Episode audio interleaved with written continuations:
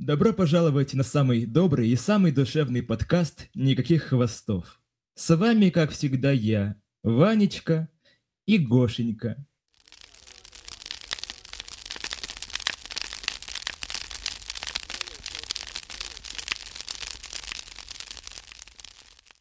Здравствуйте, дорогие слушатели, с вами подкаст «Никаких хвостов», я его ведущий Гоша, а на безопасном расстоянии от меня находится Иван, будущая гроза московских и российских театров. Я бы хотел сегодня с тобой поговорить о быте актера и особенно о театре в Екатеринбурге. Сколько ты уже актерствуешь? Знаешь, э, как-то я во всей этой тусовке верчусь наверное, с самого раннего детства, когда я только пришел в малолетнем возрасте играть в детском театре, и с годами мы становились старше, тусовка менялась, люди уходили, приходили. И если ты вертишься в этом, крутишься и растешь с этим, то покидать эту тусовку будет намного, ну, будет очень сложно. Хорошо. А любимая постановка, в которой ты принимал участие? Не было какой-то любимой постановки, но мне очень нравилось, э, нравились те вещи, в, э, в которых я играл в детстве. А в детстве мы ставили довольно серьезное представление для нашего возраста. Например, чего столько стоит гранатовый браслет, где я играл Желткова. Во сколько лет вы играли его? Желткова я играл в 14. Да, Серьезно? это на самом деле это жестоко слышится, но э, это надо было просто увидеть. Ты сейчас смотришь спектакли онлайн, пока мы все сидим дома? Конечно, смотрю. Очень удобно это у МХТ Чехова. Иногда, если хочу пожестить, заглядываю в Google Центр. Последний раз, когда я туда заглядывал, там снова начиналась какая-то писька трясения. А, если уж совсем скучно, то можно глянуть и какие-нибудь провинциальные театры. Хорошо, что у нас сейчас так происходит, что все театры перешли на онлайн-показы, и можно смотреть что угодно, как по телевизору. Я слышал о таком мифе, когда актер играет определенную роль, и эта роль, в кавычки берем, побеждает его, она становится частью его характера. Это миф, вот так глобально, как ты это говоришь, такого, мне кажется, не бывает. Ну, я с таким не сталкивался, и у моих друзей тоже такого нет. Но у всех бывает такое, что когда ты читаешь книжку или смотришь фильм, ты перетягиваешь какие-то аспекты характера с какого-то персонажа. Манера говорить, ты ее перетягиваешь, перетягиваешь какие-то слова, которые ты раньше не употреблял. И если ты воспроизводишь это на сцене или в кино, то это намного глубже в тебе сидит. У меня прямо сейчас есть некоторые манеры, которые я перенял у персонажей, которых я показывал. Понимаешь? Ну ты это делаешь осознанно. Нравятся некоторые черты, которые придают харизму тем или иным перс- персонажам. И профессия актера, она прекрасна тем, что ты играешь много персонажей, и с каждого перетягиваешь ту или иную черту, которая тебе максимально нравится. И после этого ты смотришь в зеркало, такой, ну да, вот это вот то, что я хотел видеть, вот это вот тот человек, которым я и хотел родиться. Погоди, а это разве не страшно, вот такой кризис идентичности? Ты же потихоньку забываешь за всеми этими слоями самого себя. Так разве не происходит? Знаешь, возможно, но все-таки давай взглянем правде в глаза. Не каждый человек э, по-своему интересен самому себе. То есть, если ты сам себя не любишь и хочешь отказаться от самого себя, то вот такие способы перетягивания черт от разных людей, которые тебе нравятся, это создание абсолютно новой личности. А своей идентичности, она твоя, только она уже выработанная ну, по, по жизни, то есть искусственно, а не врожденная. Вот ты актер на сцене. Чем ты можешь еще заниматься помимо театра? Смотри, актерская профессия это же огромная сфера, и актеры они могут быть и ведущими там на свадьбе, ведущие новостей. Сцена это маленькая такая сфера огромной актерской профессии. То есть мне хочется заниматься почти всей актерской профессии, участвовать в каждой сфере. То есть, а, если я буду великим актером, я не буду забывать о том, что я могу быть тамадой на свадьбах или там озвучивать остановки в метро. Вот это интересно. Я, когда я бываю в метро, я скорее обращаю внимание на визуальный стиль вагона и рекламы но теперь буду прислушиваться и, видимо, угадывать актеров, кто же прочитал только что мою остановку. Голос, который звучит, тоже очень важен. Допустим, а, в самолетах, я, я летал в самолете, не помню, какая корпорация там, я, ну, в общем, у них был Гарик Харламов за место пилота. Записанный голос Гарика Харламова, который объяснял, куда там надо ну, я сейчас показываю руками, но там про жилеты, там ремни безопасности. Да, mm-hmm. я понял. Блин, по-моему, я бы с такого самолета сошел сразу. Мне кажется, он несчастливый. Как ты готовишься к роли? Ты учишь текст, конечно же, ты репетируешь вместе с режиссером на сцене и с другими актерами, но эта подготовка же не только этим ограничивается.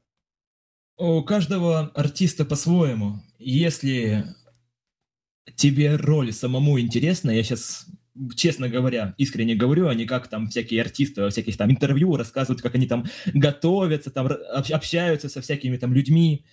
А, артисты бывают разные, и бывает такое, что актеру приходится играть роль, которая ему не интересна.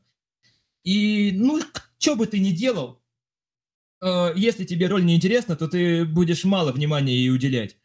А если ты прямо вот хочешь сыграть, допустим, не знаю, Хрущева, играть Хрущева, то э, подготовка занимает довольно длительное время, там, изучение биографии, или, допустим, играешь какого-нибудь э, нерусского человека, допустим, грузина.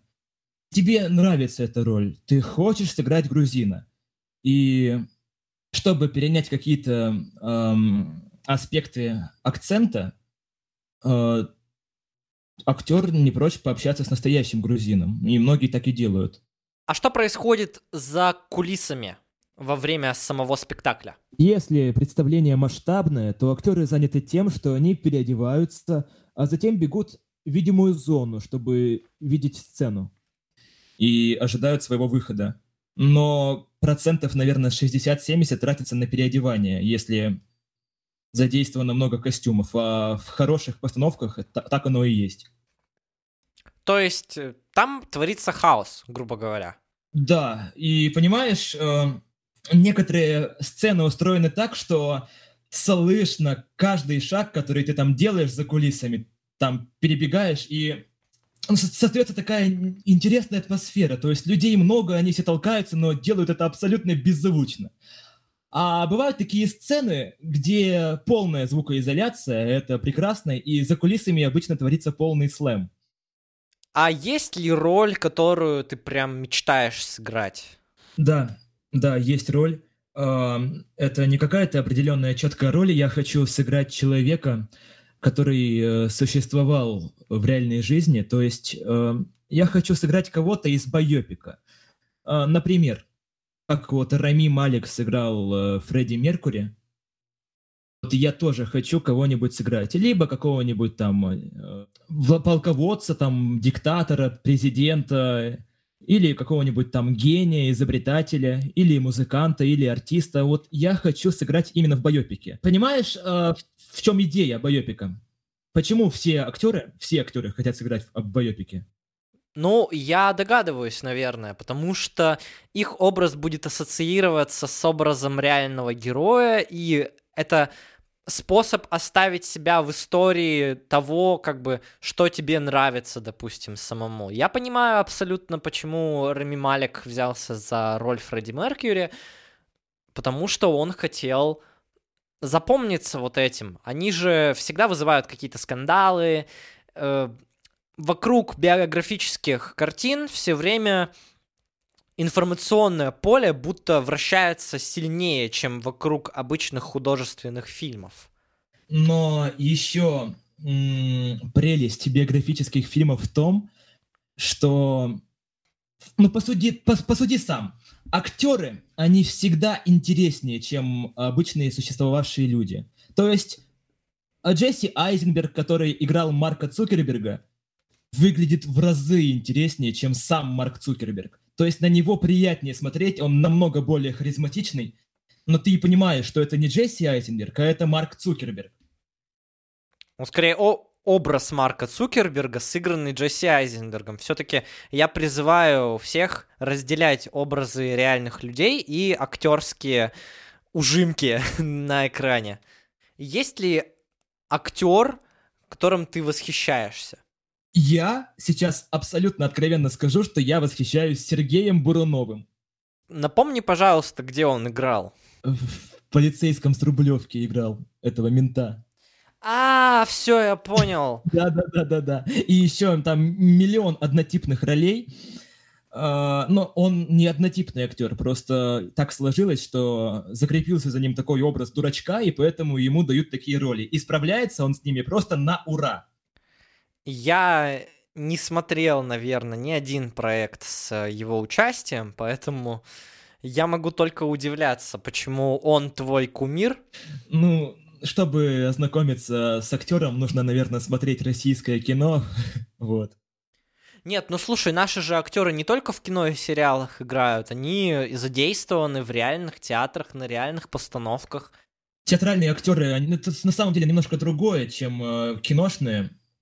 Они, естественно, и там, и там играют, но кто-то играет больше в театре, а кто-то играет больше в кино. Сергей Бурунов в театре задействован, ну, очень мало.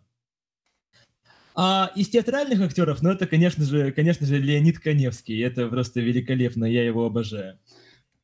Так погоди, Леонид Коневский. Леонид Коневский, не который не в смысле следствие вели, я обожаю, а в смысле обожаю его как театрального актера, потому что, ну, сознаюсь честно, я человек молодой, и первое появление Леонида Коневского в моей жизни это, конечно же, канал НТВ, программа «Следствие вели», с Леонидом Коневским. И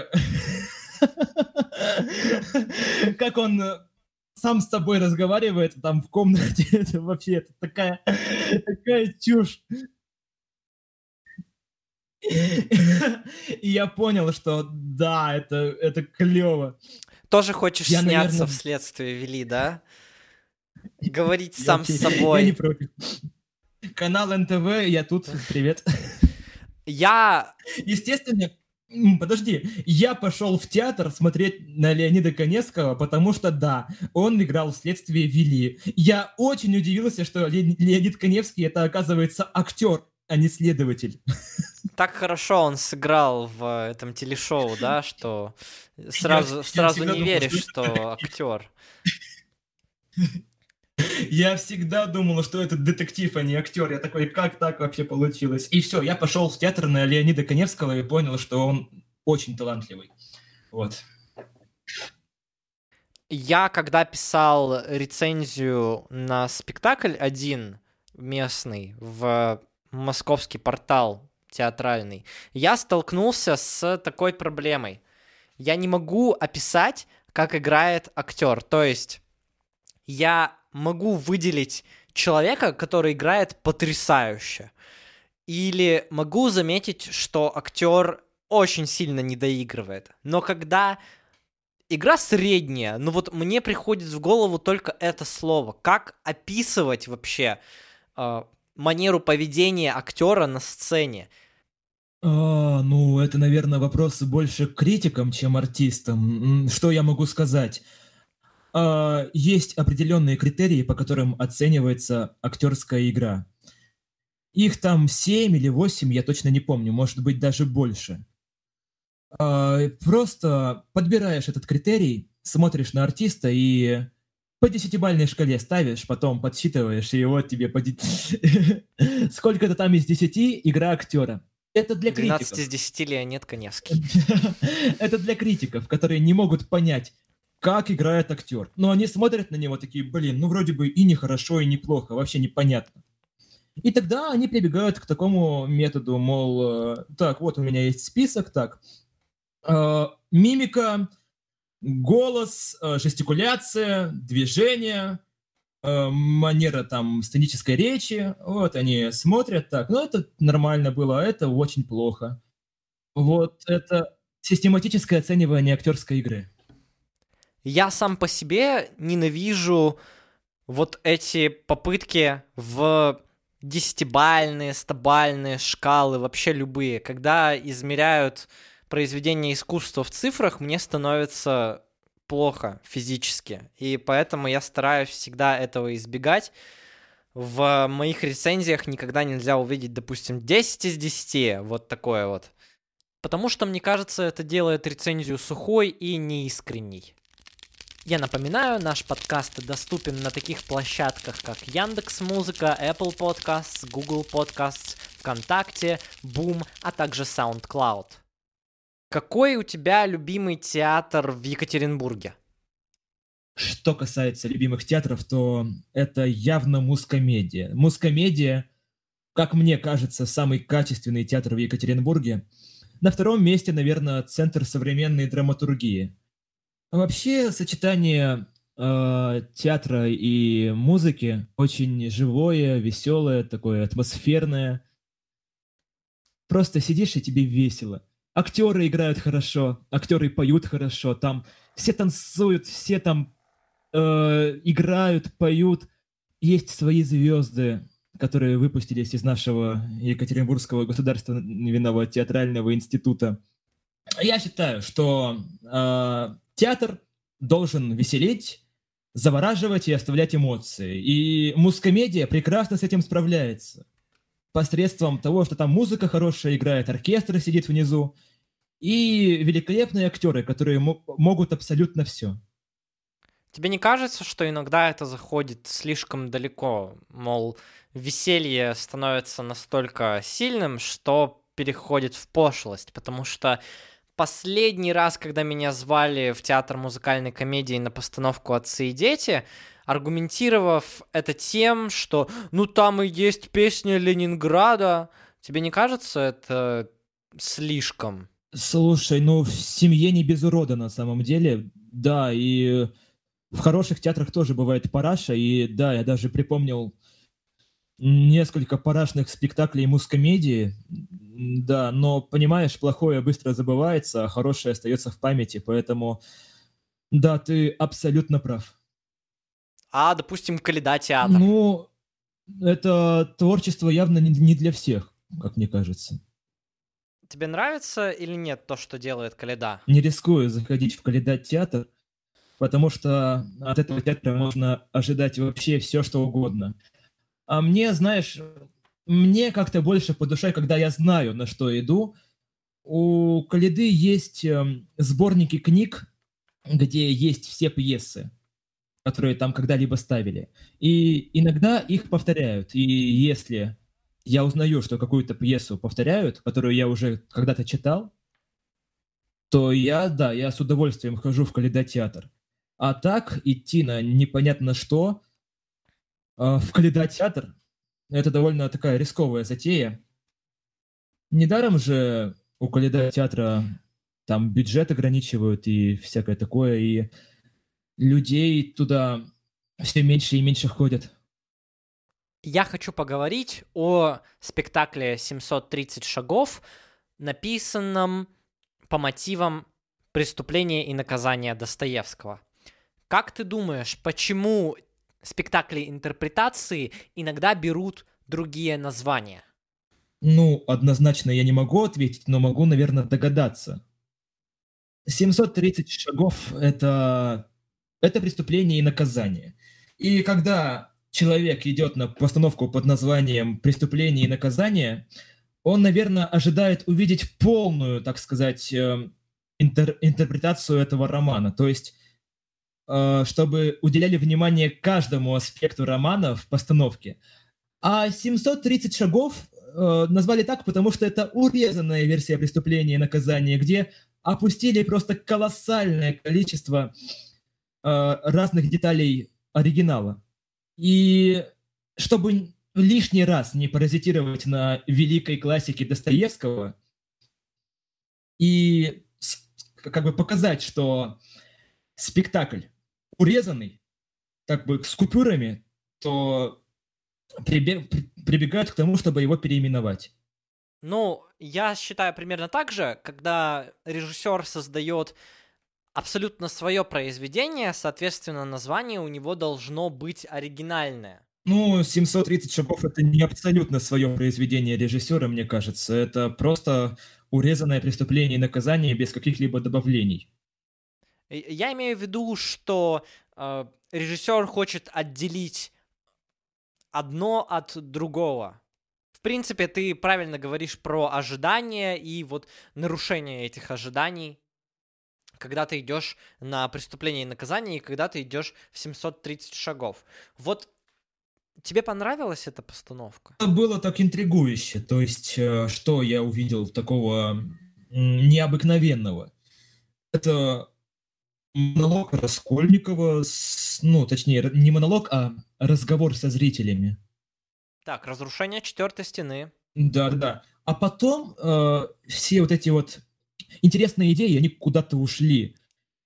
То есть я ожидал, что постановка будет строиться на том, что зрители э, общаются с актерами. То есть актеры знают, что на них смотрят, и постоянно, постоянное обращение к, к зрителям. А все это огранич... ограничилось тем, что просто Раскольников поговорил со зрителями вначале, и все. И потом началась какая-то, ну, абсолютная муть неинтересная. Мне кажется, это все-таки связано с не очень качественной актерской игрой, потому что Раскольникова играл, ну, совсем мальчишка, как мне показалось. Мне понравилось устройство сцены, которое разбивало эту четвертую стену. А, буквально улица Петербурга вываливалась э, к зрителю, почти к ногам, к ножкам сидений. Вот это было действительно хорошо сделано.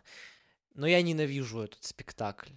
Потому что я очень люблю Достоевского, и когда я посмотрел его и понял, что там нет Свидригайлова, там опущено столько всего моментов, я, опять же, прошлом выпуске я говорил, что не люблю сравнивать книги там с их интерпретациями где-либо. Но вот тут я знаю оригинал, я понимаю, за что я люблю оригинал. И, к сожалению, спектакль не только не привнес чего-то своего, он урезал все эти пласты, все эти смыслы, убрав Свидригайлова и Лужина. И просто был примером отвратительной постановки, как мне показалось, потому что ты, наверное, помнишь сцену откровений Раскольникова и Сони, когда он признается ей, что он убил, и она начинает э, читать ему легенду о Лазаре. Я думал, в этот момент э, просто наложится на их голос эхо, окей, это было абсолютно нормальным решением. Но вдруг заиграла музыка. Почему она там? Вот это настолько интимный момент и настолько важный в понимании персонажей, в понимании сюжета самого. И вдруг, о, а почему бы нам э, не добавить немножко церковного вот сопровождения такого? Это отвратительно. Это было просто некуда, куда, зачем? У вас был, не знаю, э, композитор сочинил определенный кусок музыки и не смог его никуда деть, поэтому вы впихнули это сюда? Честно, это умаляет настолько сильно значимость и символичность этого момента, что мне стало плохо. Я хотел уйти вообще. И, в принципе, раз э, 730 шагов показывали в театре юного зрителя, соответственно, вам не покажут ни убийство старухи, это будет э, как сделано. Старуха уйдет, и за ней пойдет Раскольников. Вне сцены совершается убийство. Прожекторы начинают светить красным кровавым цветом. И вот ты понимаешь, что все, он ее зарубил. Но это настолько не кульминационно. Артист, э, скажу, что показывать убийство на сцене это довольно проблематично, как это можно вот э, показать. То есть это требует каких-то определенных решений, потому что, ну вот, ты убил человека, да? Человек умирает. Он падает на сцене, лежит, типа, труп, да, а чё, и как его, типа, убрать, и не тащить же его? И я видел много решений, а, которые позволяют, ну, решить эту задачу, как убрать тело для следующей локации, понимаешь? Да, Шекспир для этого убирает умирающего короля Англии в другую комнату. Он говорит, что он хочет умереть вот в том каком-то зале, и из-за этого умирает он за сценой. По-моему, самое бездарное, что я видел э, с э, решением убрать тело, это когда э, человек умирает, э, все окружающие актеры вокруг него замирают, играет музыка, этот труп-труп поднимается, на всех смотрит, вот так, типа, как будто бы он дух. Потом уходит. Просто уходит за кулисы. Актеры отмирают, тела уже нет, но они как бы этого не замечают, не видят. Да, наверное, это выбрасывает вообще из какого-то погружения настолько сильно. Это действительно настоящее преступление. Как и спектакль 730 шагов, огорчивший меня до глубины души. Да, это оказалась история о противодействии, собственно, Порфирия Петровича и Раскольникова, но из-за этого она потеряла вообще какой-либо мно- многозначность свою. И я потерял, соответственно, к спектаклю интерес. Если смотреть на это как на абсолютно самостоятельное произведение, на выходе получается что-то невнятное, не особо интригующее и откровенно скучное нечто. Ты смотрел «Мастера и Маргариту» в нашем драмтеатре? Нет, не смотрел, к сожалению. Извини меня, пожалуйста, мне так стыдно. На самом деле, много ты не теряешь, я бы так сказал. Что вообще делает драматический театр, как мне кажется, в качестве одного из основных государственных театральных учреждений? Мне кажется, большинство постановок там сделаны зрелищно, но без вложения души, что ли, как бы это пошло не звучало. Вот я смотрел «Мастера и Маргариту», гениальные декорации, максимально подвижные, интерактивные, как-то расширяющие пространство сцены, будь то какие-то люки, которые уходят под сцену, или фонари, опять же, которые стоят э, в зрительском зале.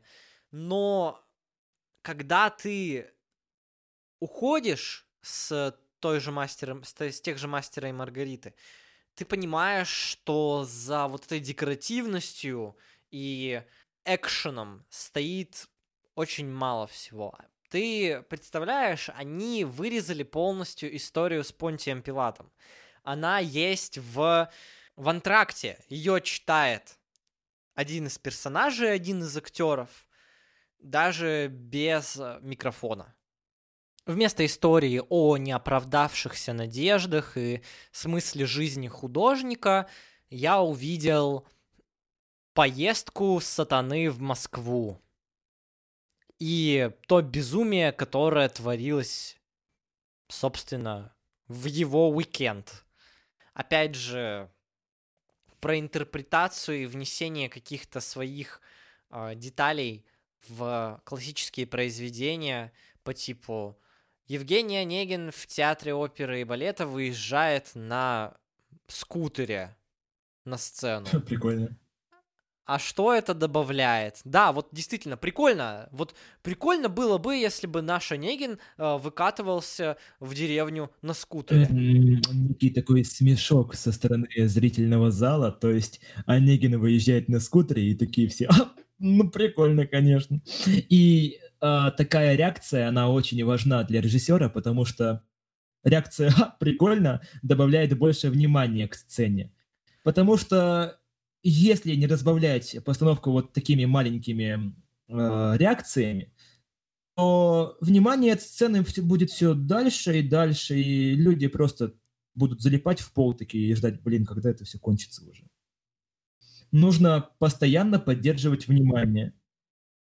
Но внимание можно поддерживать по-разному. Ты можешь дать актеру яркую реплику, одеть его в прекрасный костюм. Сделать можно очень много. И когда ты даешь Онегину скутер, говоря о том, что это инновационный театр, экспериментальный, и вы вообще ничего не понимаете, по-моему, это просто дешевый трюк. Костыль, который помогает удержать внимание для средненького представления. Ну, каждый справляется по-своему с этой задачей. Ты помнишь, э, как мы ходили на Пахиту? Пахита — это итальянский балет. Единственный балет, на который я ходил, я надеюсь, не последний. И вот тут, вот тут какое-то режиссерское видение, оно было абсолютно уместно. Историю о бродячей женщине актуализируют путем перестройки сцены под, допустим, черно-белый фильм с демонстрированием реплик на отдельном экране, а бал адаптируют под групповой просмотр футбола. Евгений Онегин и Пахита пытаются сделать одно и то же. Сказать зрителю, что смотри, эта история может случиться в любую эпоху. Она будет актуальна сквозь века. Вот только Пахита это делает грамотно и красиво, а Онегин добавляет детали, которые ты можешь, в принципе, не заметить. Для меня лично важным стал ход сохранения большого классического па. Большое классическое па — это отрывок, где балерины и балеруны исполняют самые техничные э, приемы, которые были в оригинальном, в оригинальном балете. И когда они разделяют историю и сам балет, это выглядит, да, а, упрощением а, самой истории, но это выглядит эффектно, потому что ты сначала ты концентрируешься на рассказанной, э, на персонажах и на действиях, которые происходят, а потом у тебя есть целых 40 минут наслаждаться прекрасной хореографией мастерской. Гош, ну тебе разве Тебе разве это нормально было, что каждая балерина, которая была задействована в спектакле, выходила, танцевала одинаковый танец, и, и, и, и не видно, они все были одинаково одеты. То есть я даже лица их не видел, просто ноунеймовские балерины выходили одна за другой, как, как NPC, как боты. Танцевали одно и то же, там становились куда-то. И, и, и так долго, долго, долго, долго. Ну это что вообще такое? Искусство наслаждаться танцем самим, без истории. Я понимаю, что для тебя история это очень важно. Я, не считаю, что люди, которые могут таким, которые не могут таким наслаждаться, это быдло. Потому что, ну, время сейчас другое. Хочется чего-то такого более подвижного, блин, и всякого другого, короче. А вот тебе подарили первые три четверти. Это как бы э, выжатая история, почти без танцев больших, э, продолжительных. Вот тебе и как бы подход э, вольный довольно к интерпретации балета. Ну, я понимаю, что это издержка жанра, и когда ты идешь на балет, ты идешь смотреть танцы. Ну, я, по крайней мере, иду. Я не говорю, что те, кто не готовы этим наслаждаться, быдло. Это не их. Бывает такое. У меня тоже есть разряд таких э, ж... жанров. Я, я считаю, что эм, пахи, пахита — это как мороженое Максибон, только наоборот.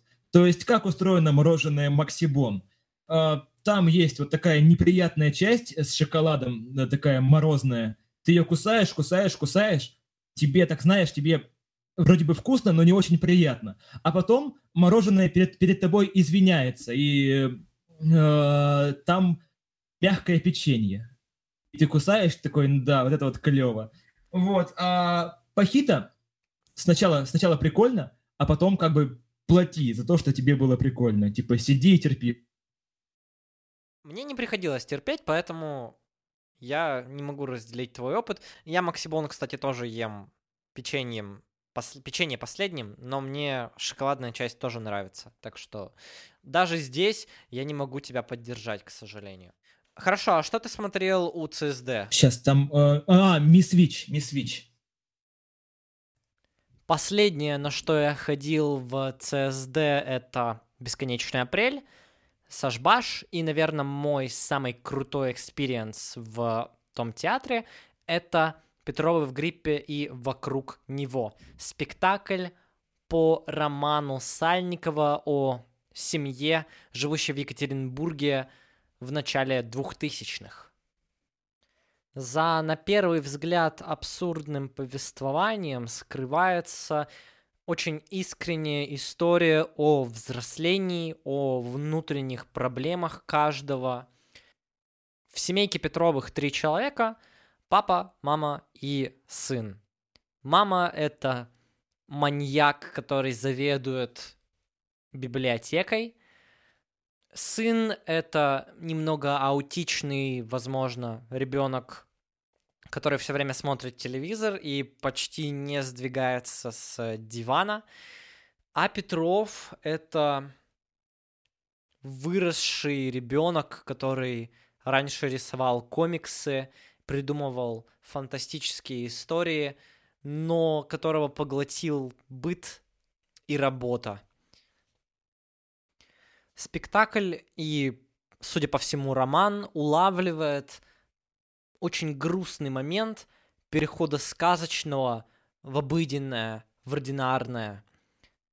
Петров-старший, отводя своего сына на детский новогодний утренник, вспоминает свой праздник несколько десятилетий назад он вспоминает, как случайно встретился с актерами, которые играли Снегурочку и Снеговика, снявшего в момент свой маску. Он их поймал во время перекура. И в этот момент осознал, что все представление нереально. Не воспринимается спектакль тяжело, потому что в нем хороший юмор. В антракте выходят актрисы и собирают всех женщин в комнате, где они танцуют под твои глаза лободы. Все сцены с использованием китчевой эстрадной музыки замечательны. Я, Ваня, рекомендую тебе персонально и всем своим слушателям сходить на этот спектакль, как только появится возможность. Хорошо, а как тебе? А, Мисс Вич, ну, насколько я знаю, это не оригинальная постановка ЦСД, а это польское представление. Вот. А, и оно цепляет, скорее всего, сюжетом. Там о девушке с ВИЧ-заболеванием или нет? Да, как она с ним справляется и всякое такое. Кульминация это в чем состоит? В том, что а, когда главная героиня узнает, что у нее заболевание. А, то есть она сначала об этом не знает. Не знает. А, и вся прелесть в том, как на это реагируют все остальные. То есть там есть определенная как бы группа персонажей, и все они со своими характерами. И э, вся прелесть, конечно же, в игре. То есть как тот или иной характер реагирует на не в принципе на заболевание, а на саму на само явление как э, ВИЧ. У подкаста «Никаких хвостов» появилась одноименная группа ВКонтакте, где мы выкладываем эксклюзивный контент о производстве самого подкаста, дополнительные материалы для ознакомления, а также, безусловно, нужные тайм-коды. Становись частью нашего сообщества и впитывай искусство так, как хочется тебе бонус-раунд. Можно наконец-то перейти к действительно важным новостям. Например, спустя 8 лет ожидания нас настиг новый сезон смешариков. На этот монолог меня вдохновили видео от Екатерины Шульман и Кинопоиска, которые стоит посмотреть для более полного погружения в тематику нашего разговора. Если вы еще не ассоциировали себя с каким-то смешариком или комбинацией героев, то я советую скорее это сделать. Есть характеристики в интернете всякие. Tag yourself as смешарик и так далее. Я, допустим, ежик и бараш одновременно. По крайней мере, кинопоиск мне показал бараша. Ставьте лайк, если сегодняшний гость вам, как и мне, напоминает Кроша. Почему вообще стоит обращать на этот мультик внимание? Я считаю, что мы можем немножко отнести смешариков к разряду сказок, а сказки полезны как детям, так и взрослым в самых разных целях. Такой вариант подачи материала способствует более яркому представлению, более такому а, размышлению данному в лоб зрителю или читателю, поэтому приступаем. Серии с первой по четвертую я считаю неким разгоном, немножко пробным материалом, поэтому они не особо интересны, их можно спокойно пропускать. Но дальше начинается прекрасная пятая серия, рок-опера и все такое, кажется, так она называется. Это буквально шестиминутный музыкальный номер, такая богемская рапсодия от лица смешариков. Но здесь я рассмотрю другие эпизоды, покажу, как сценаристы, как режиссеры, операторы и, в принципе, кино дает, направляет мысль зрителя. Серия «Пинляндия» замечательно тем, что наконец-то нам раскрывается Origin Пина. Нам рассказывается, что существует отдельная страна, населенная пингвинами, которых почему-то всех зовут Пин, и как оттуда наш Пин попал в страну смешариков.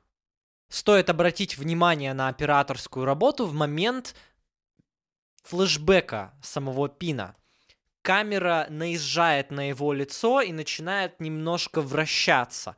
И переход в э, само воспоминание — это засветление всей картинки и уже кат на другую картинку, на э, снежный пейзаж. Одним из главных антагонистов этой серии является стол с огромным количеством еды на нем. Что важно, стол почти никогда не показывается полностью, то есть он безграничный. Ты видишь краешек стола, но не видишь другой. Кажется, что он максимально длинный. Он снят крупным кадром на э, с акцентом на э, явство, и при этом он кажется огромным, всепоглощающим. Он занимает очень много места на самом экране. За что я еще люблю смешариков, так это за афоризмы. Укуси меня пчела, елки-иголки, и вот к этим колким фразам я бы добавил художник должен быть голодный. Прекрасная фраза, заигрывающая с темой зависимости одновременно в контексте серии и с темой искусства, потому что Пин там показывается действительно как мастер своего дела, как инженер, любующийся своими творениями. В серии «Домашнее животное» можно увидеть отсылку к гравюре Хакусай «Большая волна в Канагава», когда ежик и крош на лодке мчатся навстречу огромной волне. Угадывается это все благодаря композиции, и что здесь важно, движение самих персонажей в кадре. По сюжету этой серии кролик приделывает к дому ежика колеса, и домик скатывается в океан. Ежик и Крош берут лодку, садятся на нее и пытаются угнаться за домом. Вся погоня построена на движении влево. Когда вы показываете персонажа, который двигается именно влево, вы показываете смятение героя. То, что он проходит испытание. Это сложность, трудность психологическая и физическая для обоих героев. Когда Крош падает за борт, домик остается слева, как главная преграда, а Крош справа, как решение, вроде бы неочевидное, главного героя. Ежик решает спасать Кроша и выплывает направо. Он выплывает к правильному решению. Когда персонажи идут в правую сторону, они либо на пути к успеху, либо они уверены в своем желании решения. Посмотрите на глубину кадра, потому что домик уплывает вглубь, на большое расстояние, он становится все меньше и незначительнее, а Крош при этом, чтобы его поймать, ежик должен подплыть ближе к воображаемой камере, к виртуальной. И он, по сути, становится ближе к зрителю. Это приближение ненавязчиво намекает на расстановку правильную приоритетов. Друга надо из беды выручать. Когда же буря успокаивается, мы наблюдаем движение лодки слева направо в направлении берега. Новые серии сподвигли меня вспомнить первые сезоны, посмотреть «Космическую Одиссею», «Футбол», «Бабочку». Самые, наверное, одни из самых культовых эпизодов. Мне было очень приятно вспомнить юмор, который присутствует в смешариках. Это добрый, наивный, вызывающий умиление. Ряд серий всерьез заставляет испытать эмоцию в духе «Ммм, со смыслом». Такой стала на данный момент моя любимая серия из нового сезона, которая называется «Великий мимикрятор». Суть в чем? Лосяш рассказывает о том, как Луна влияет на водяные потоки на Земле, на приливы и отливы. И он проводит параллель с поведением людей, которые повторяют действия или стремятся, в общем, исполнить желания других людей, более сильных личностей. «С кем поведешься, от того и наберешься», — сказал Копатыч. Бывает же в жизни момент, когда ты осознаешь, что ты живешь чужими желаниями, стремишься выполнить какие-то цели, которые вроде даже и не твои, и понимаешь, что за всем, за все эти годы ты потерял самого себя. А теперь представьте это осознание от лица подростка, который воспринимает все гораздо ближе к сердцу. Как показывается смятение и отчаяние ежика через его окружение. Крош хочет играть в бадминтон, и, соответственно, ежик, несмотря на свое нежелание, соглашается. И нам показывают две половинки поля – сторона Кроша, чьи валанчики аккуратно сложены в корзинку, и сторона ежика, который, у которого разбросаны хаотично валанчики на траве. То есть бардак в душе показывается через бардак внешний. Это отличный прием, заполняющий пространство кадра и наполняющий сцену смыслом. Но что важно, важный месседж — это принятие себя даже таким великим мимикрятором. Ежик осознает, что да, это его суть — помогать своим друзьям, своим товарищам. И его диалог с Луной, который он тоже предлагает помощь, очень трогателен. Это очень сильное выражение собственной позиции, которое идет наперекор трендам. Я очень часто вижу в том же Инстаграме призывы осуществлять свои мечты, не потакать, допустим, желанием абьюзеров в кавычках. А что, если такова личность человека? Он по натуре альтруист, он отдает себя всего на благо общества, и ему с этим комфортно. И создатели смешариков отвечают, да, Так тоже можно жить. Вот это десятиминутка психоанализа, да. Детский мультик. А еще мне очень нравится космическая тема. Она мне безумно напоминает композиции Эдуарда Артемьева из Сибириады и, в принципе, его саундтреки к фильмам. Вот эти синты, которые уносят тебя далеко-далеко в какой-то внутренний космос. Естественно, я в детстве плакал над космической Одиссеей. Там же Биби спасает Пина и не возвращается на корабль. Как-то, как не зареветь там. Так и закончился технический второй, а по факту первый выпуск подкаста «Никаких хвостов». Подписывайтесь на группу ВКонтакте для эксклюзивного контента. Слушайте нас на Apple Podcasts, Google Podcasts, Яндекс Музыке, ВКонтакте, Бум, а также SoundCloud. И вам в кайф, и нам приятно. Наш гость тоже оставил вам прощальное сообщение. Это был подкаст «Никаких хвостов». Гошенька, Ванечка, лучшие друзья. А молодой папа — это сериал о мафии.